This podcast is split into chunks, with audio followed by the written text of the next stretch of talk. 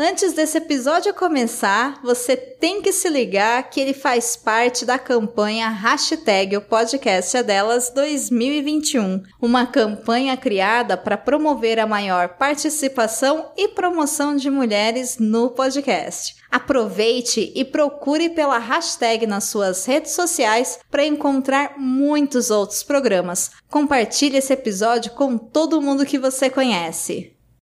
E aí, sapatão, esse é o Sapataria Podcast, um podcast de lésbicas para lésbicas. Eu sou a Camila. Eu sou a Giovana. E eu sou a Lisiane.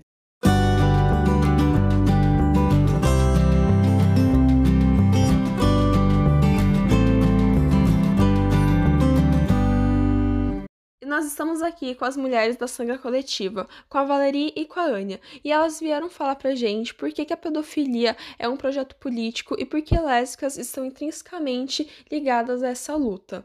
A gente vai falar também sobre o 8M e a importância de revogar a lei da alienação parental.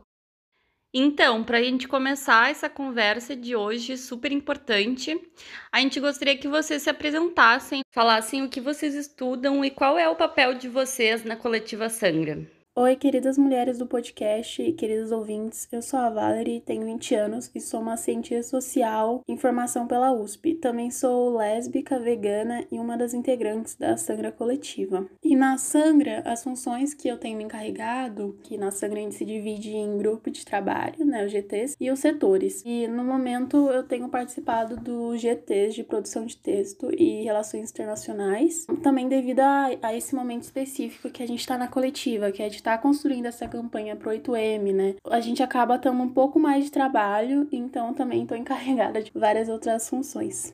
Oi, mulheres. Eu sou a Ania, eu tenho 19 anos. Estou cursando letras na USP. Eu sou lésbica e estou em processo de transição para o veganismo. É, como integrante da Sangra, eu participo do setor de organização do GT de produção de texto e também do setor de relações internacionais. É, apesar de, como a Valerie falou, esse momento de campanha exige da gente uh, fazer outras funções, normalmente eu tô nessas.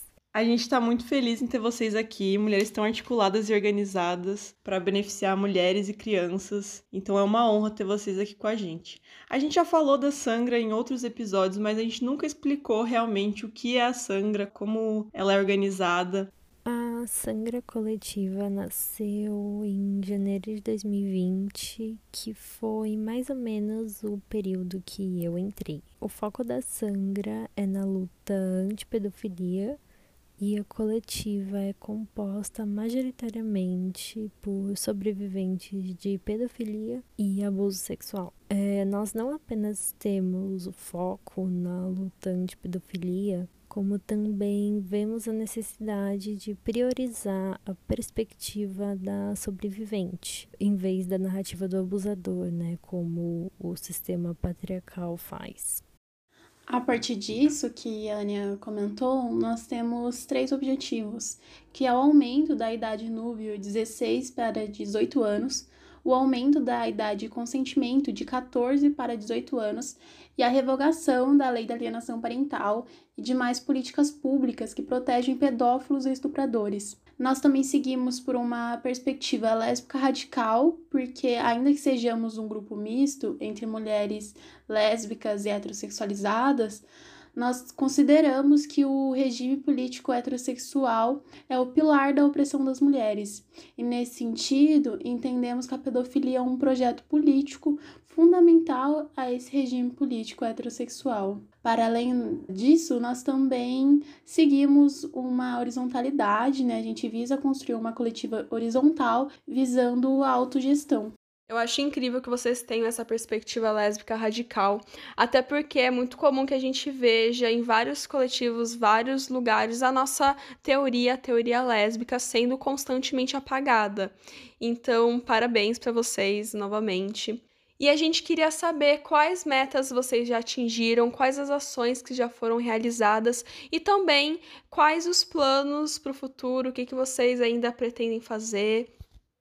É, nós iniciamos as nossas ações com um 8 de março histórico em 2020 nas ruas de São Paulo, pautando a luta anti-pedofilia de acordo com a perspectiva das sobreviventes. É, depois a gente fez outras ações, como por exemplo, levamos a conversa sobre pedofilia e casamento infantil para uma escola pública na periferia de São Paulo. É, infelizmente veio a pandemia, então a gente teve que reajustar as nossas atividades para o formato online. Sim, tivemos que reajustar nossas atividades. E disso surgiu a ação Gravidez aos 10 Mata, organizada pela Sangra, que foi uma campanha virtual para garantir o direito ao aborto de uma menina sobrevivente de abuso intrafamiliar. Também ocupamos as mídias com reportagens e entrevistas. Estivemos presentes no ato pela Mari Ferrer. E também organizamos uma campanha intitulada Pedofilia Colonização, junto com o coletivo Perseguidas, para visibilizar o caso de uma menina indígena de 5 anos que foi abusada e assassinada campanha da qual também levamos para as ruas de São Paulo por meio de uma aula pública e entre outras ações que fomos realizando. E quanto aos nossos planos para o futuro, visamos alcançar os três objetivos que falamos, é, iniciando com a revogação da LAP. Só que também entendemos que muitas vezes ocorrem imprevistos e necessitamos acolher e visibilizar certas situações, como esses exemplos que demos a respeito de ações que já fizemos. Então, basicamente, temos planos definidos, mas nos adaptamos ao caminho até eles. É impressionante ouvir quantas ações a Sangra realizou, mesmo durante uma pandemia, e eu lembro muito de como foi importante a movimentação da coletiva em relação à gravidez aos 10 mata, e como sem essa ação da Sangra coletiva não teria ocorrido da forma que ocorreu. E esse caso é exemplar de como a pedofilia é um crime terrível que prejudica tantas crianças. Então a gente queria que vocês nos explicassem, nos contassem mais por que se considera a pedofilia como um projeto político e qual é a relação da pedofilia com a heterossexualidade? Esse caso, né, o Gravidez aos 10 Mata, foi uh, bem emblemático para a coletiva, porque muita gente acabou conhecendo o nosso trabalho, né, através dessa campanha que durou vários dias. Foi uma movimentação que concentrou toda a energia do, do coletivo para atrair atenção para esse caso, né? É sintomático perceber que precisou de uma movimentação nacional para garantir um direito, uh, um direito previsto em lei, né, para uma menina. E, e também é importante ressaltar que essa foi uma movimentação feminista radical, que a antipedofilia é uma pauta muito trabalhada pelo radical. É, bom, uh, diferente do que muitas pessoas acreditam, a pedofilia ela não é uma doença. Porque se fosse uma doença, um transtorno sexual, seria um transtorno muito esquisito, né? Porque a maioria dos pedófilos são homens e a maioria das vítimas de pedofilia são meninas. já que, como evidenciam as estatísticas do Fórum Brasileiro de Segurança Pública de 2019, quatro meninas de até 13 anos são estupradas por hora no Brasil, sendo que aproximadamente 76% das vítimas, mesmo as que têm mais de 14 anos, uh, possuem algum tipo de vínculo com o agressor, né? Então, esses agressores são parentes, companheiros, amigos, familiares. Em 96,3% dos casos, os autores são homens, ou seja, pessoas do sexo masculino. E além disso, a pedofilia também não é uma sexualidade, uh, como é difundida pela psiquiatria, que acaba atuando também como normalizadora dos comportamentos sexuais predatórios, né? Porque uh, definindo a como parafilia, comportamentos como o estupro de animais, que seria a zoofilia, o de cadáveres, que seria a necrofilia, e estupro de crianças, no caso a pedofilia. Porque é, parafilia significa modo paralelo de amar ou sexualidade paralela, né? Só que quem gosta de invadir corpos que são incapazes de consentir tem apenas um nome, que é estuprador. E estuprar não é uma sexualidade, então pedofilia também não é. Sim, exatamente. Até porque o fato da maioria dos homens serem estupradores não tem a ver com instinto biológico ou sexualidade ou doença, mas sim com a socialização masculina em uma cultura patriarcal que ensina os homens a dominar e explorar, enquanto ensina as mulheres a serem dominadas e exploradas.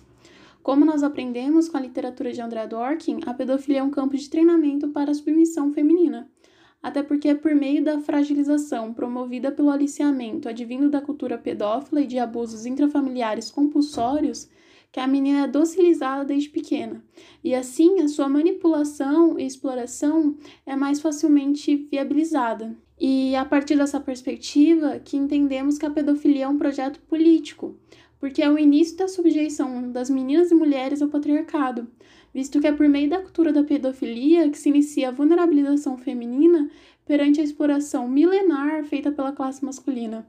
Além disso, o projeto político pedófilo também se articula visando o controle étnico e reprodutivo, utilizado ao decorrer da história para fins eugenistas e colonizatórios, já que nenhum território pode ser colonizado sem antes colonizar os corpos femininos ali presentes. E é isso que a gente visa analisar na sangra coletiva, analisando principalmente o nosso próprio território brasileiro.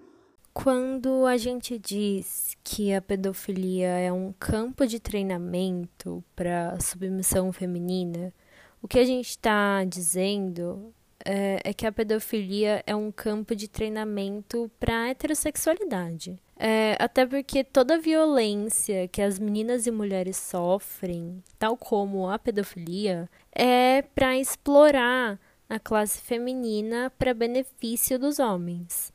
É, assim, a sexualidade feminina tem sido moldada há milhares de anos por meio de estupros e abusos, sendo a, a heterossexualidade compulsória um fato social do regime político heterossexual.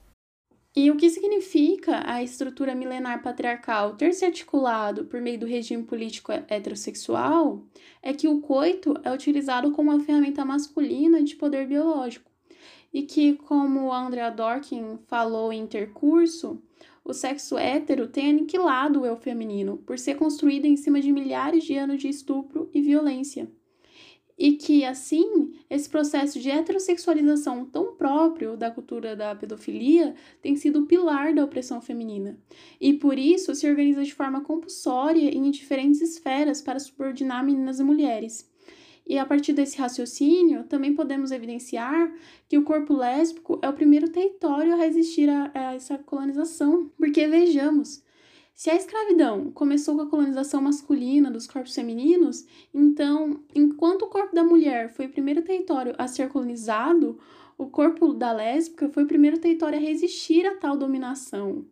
E diante dessa subversão das lésbicas, né, por uma necessidade de sobrevivência perante a política dos homens, elas foram e é, continuam sendo, né? Nós fomos e continuamos sendo pioneiras na causa das mulheres, ainda que a narrativa histórica controlada pelos homens tentem intensivamente apagar a cultura lésbica e a sua resistência histórica. E tendo em vista a lei da alienação parental e a situação que as mães e as crianças, em específico as meninas, se encontram, como nós podemos contribuir para a libertação delas? Nós acreditamos na ação prática e direta, né? Isso é, na atuação estratégica de forma a desmantelar as estruturas que permitem a ocorrência uh, do abuso infantil. É, atualmente, nós temos três objetivos, que são os nossos três objetivos centrais, todos na esfera institucional. O primeiro é aumentar a idade núbio de 16 para 18 anos. Esse objetivo é parte da nossa pretensão de abolir o casamento infantil.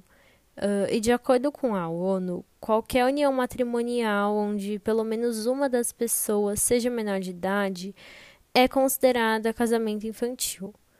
Mas a lei brasileira permite que adolescentes uh, de 16 anos se casem em algumas situações, então isso precisa mudar, porque até então o casamento infantil tem respaldo legal.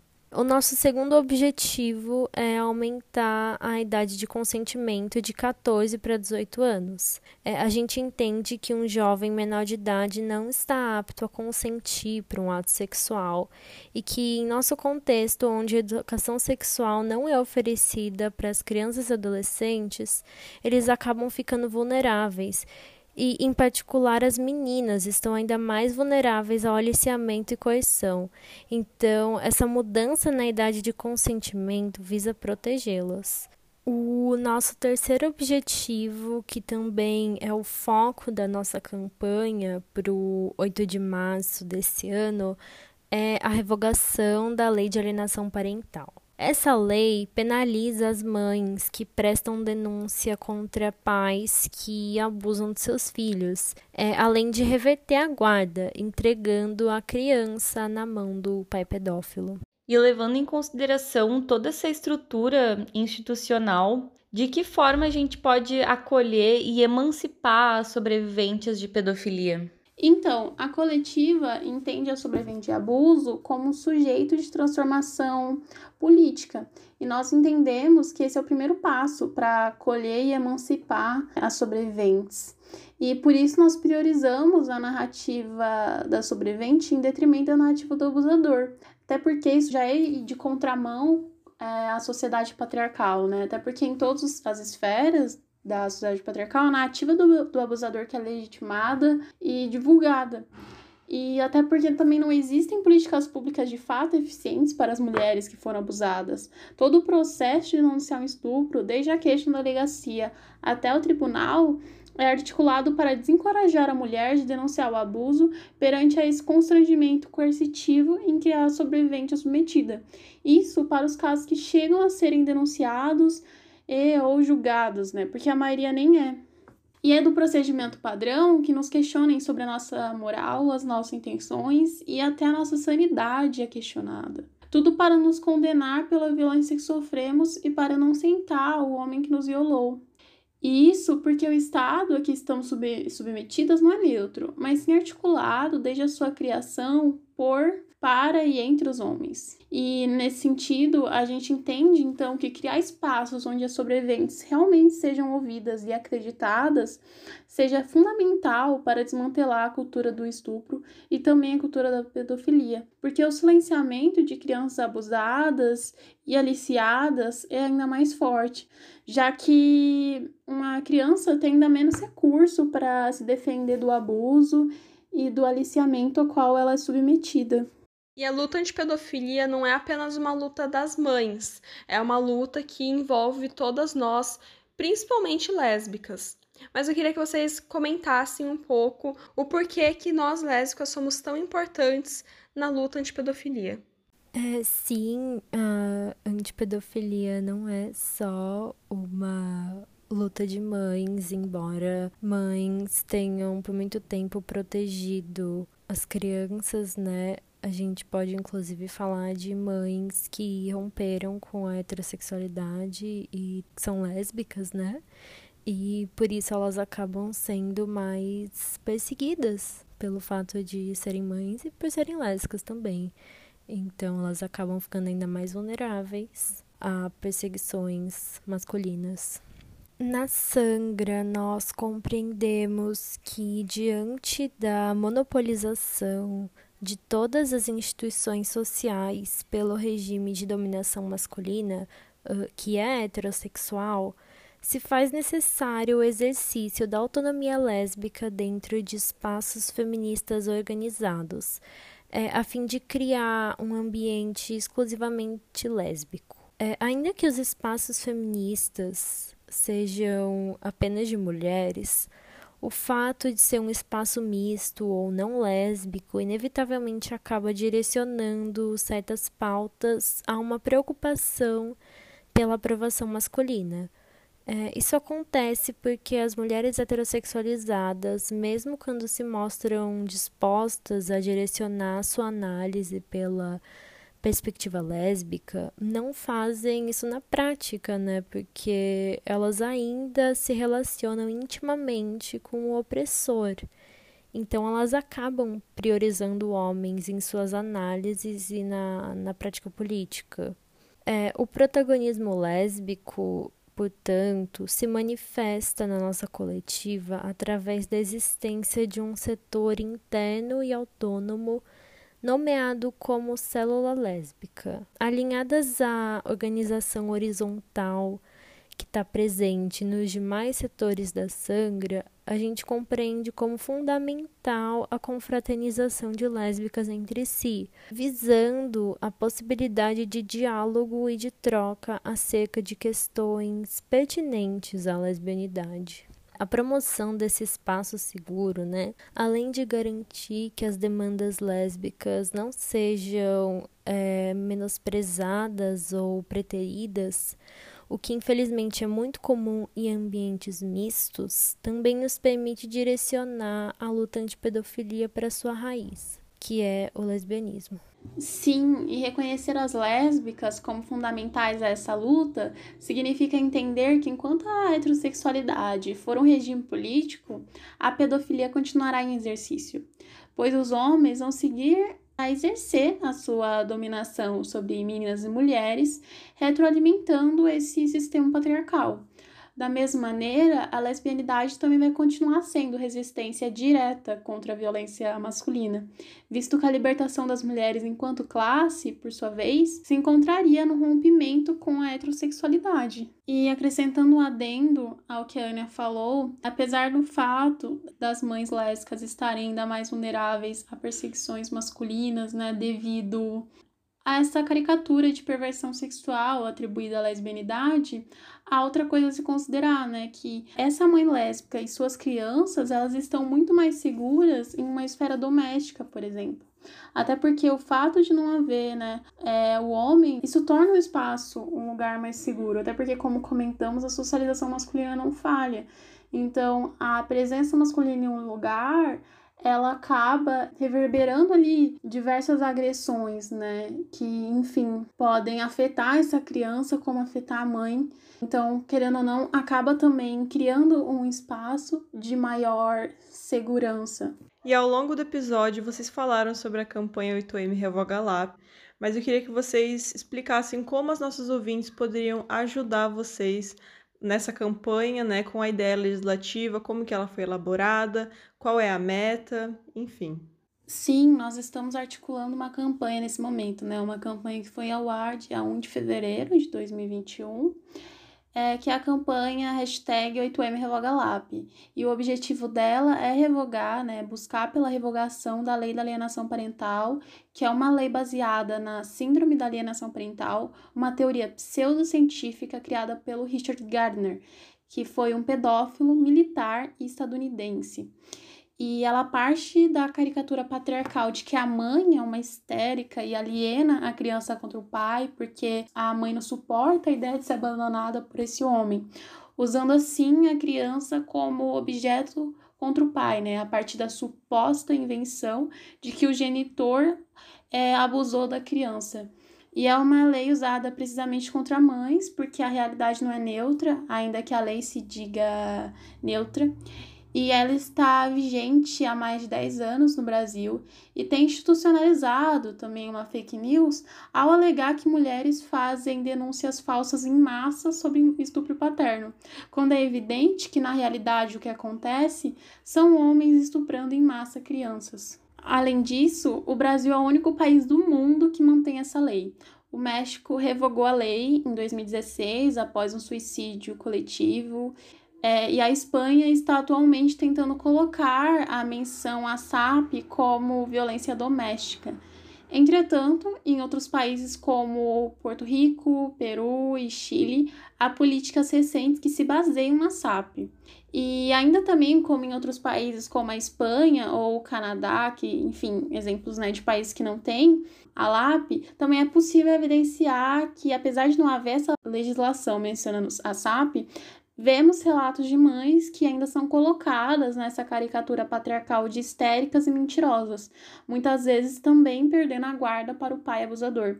Então, a ameaça, que apesar de só estar concretizada fielmente a doutrina gardenista apenas em solo brasileiro, é uma ameaça patriarcal que está presente em todos os lugares. E devido a esse cenário de tortura institucional que mães e crianças vêm sofrendo, nós acreditamos que uma das primeiras vitórias para a luta anti-pedofilia seria revogar essa lei que tem institucionalizado a pedofilia.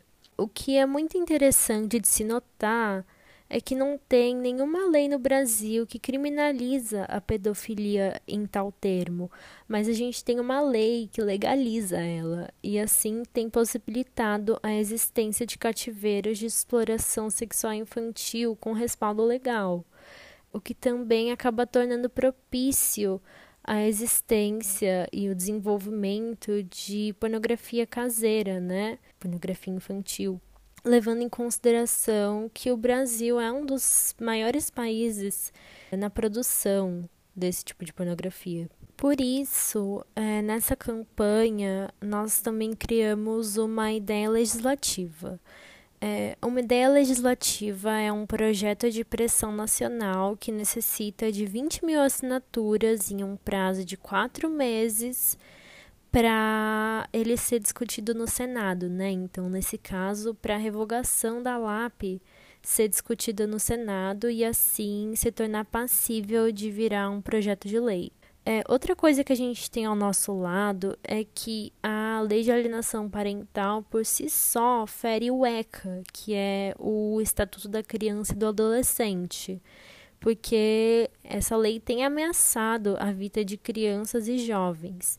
E o ECA já tem os seus próprios mecanismos para proteger crianças e jovens é, do divórcio, e a LAP é só uma farsa para proteger pedófilos. E também outra coisa que a gente tem que considerar é que a lei de alienação parental ainda tem militarizado a vara da família, porque qual outra forma de nomear uma doutrina que foi criada por um militar e exportada dos Estados Unidos para cá que não militarização? Sendo que nem no país que originou a síndrome de alienação parental, né, os Estados Unidos, ela é institucionalizada. E a própria ONU já reconheceu a SAP como violência contra a mulher. Devido a isso, né, que explicamos aqui, nós necessitamos urgente revogar a LAP, né, porque uma pseudociência não deveria ser uma lei, porque o Estado não deveria estar protegendo pedófilos. Nós necessitamos revogá-la, porque enquanto essa lei e outras leis similares estiverem vigentes, o Brasil continua sendo uma colônia de exploração sexual. E para isso, nós necessitamos de cada uma de vocês que estão nos ouvindo para irem assinar a ideia legislativa que o Sapataria Podcast tem disponibilizado o link no Instagram. E acredito que no Twitter também. E vale lembrar também que enquanto estamos falando aqui, tem mães e crianças nesse exato momento sofrendo em cativeiros com seus agressores. E nós estamos apenas pedindo para vocês nos ajudarem, ajudarem mães e crianças por meio de sua assinatura, que leva menos de um minuto, mas é muito importante para a gente conseguir pautar a revogação no Senado.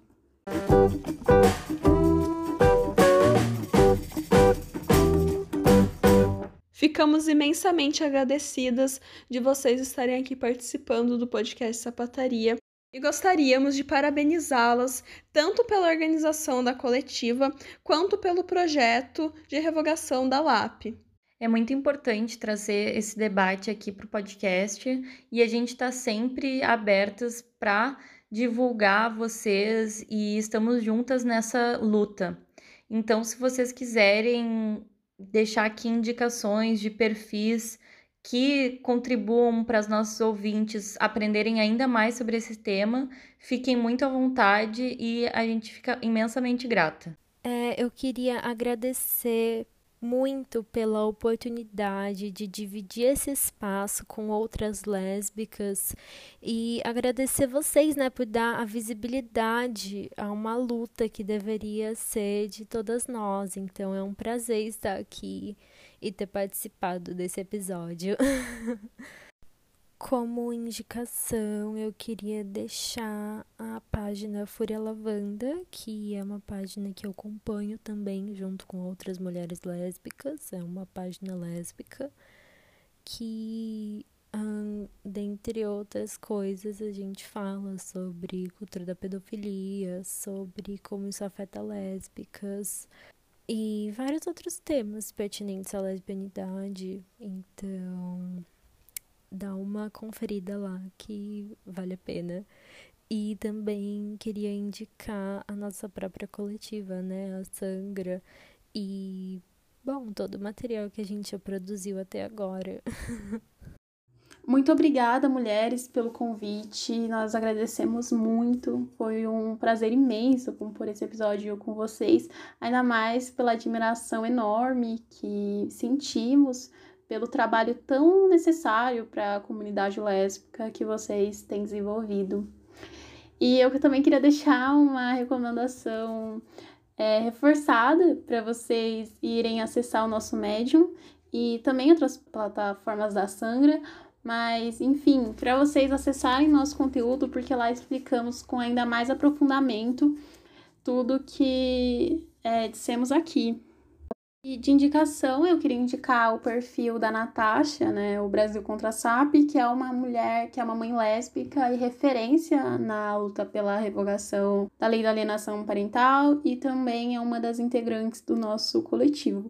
E outra indicação que eu queria fazer é para vocês irem conhecer o coletivo Perseguidas, que eu mencionei anteriormente, quando eu falei de uma parceria que elas fizeram conosco. E é um coletivo maravilhoso, composto exclusivamente por mulheres não brancas.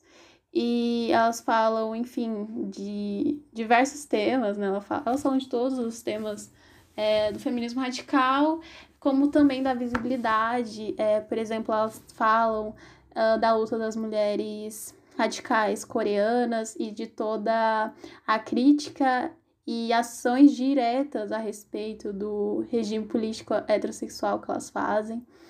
E, enfim, elas têm um, um conteúdo maravilhoso e elas também têm falado da LAP, têm falado da campanha, é, elas falam da cultura da pedofilia. Então, enfim, elas falam de tudo e mais um pouco. Eu recomendo muito. É, elas dão muitas, muita visibilidade para as lésbicas também, e tem lésbicas maravilhosas na coletiva. Então, é isso. Essas são as, as minhas duas recomendações. Mais uma vez, muito obrigada. Então esse foi o episódio de hoje. A gente espera que vocês tenham gostado. E não esquece de nos seguir nas redes sociais. O nosso Instagram é podcast sapataria, o nosso Twitter pod e o nosso e-mail podcastsapataria@gmail.com. Agora nós também estamos na plataforma Orelo, que por lá cada pessoa que nos ouve, a gente recebe uma quantia. Então, por favor, se possível, nos ouça pelo Orelo. E siga bem caminhoneira. Gostou desse episódio? Bom, né? Ele faz parte da campanha hashtag O Podcast é Delas 2021. Procure pela hashtag durante esse mês de março nas suas redes sociais ou acesse o site opodcastadelas.com.br e encontre muitos outros programas promovendo a maior participação de mulheres no podcast.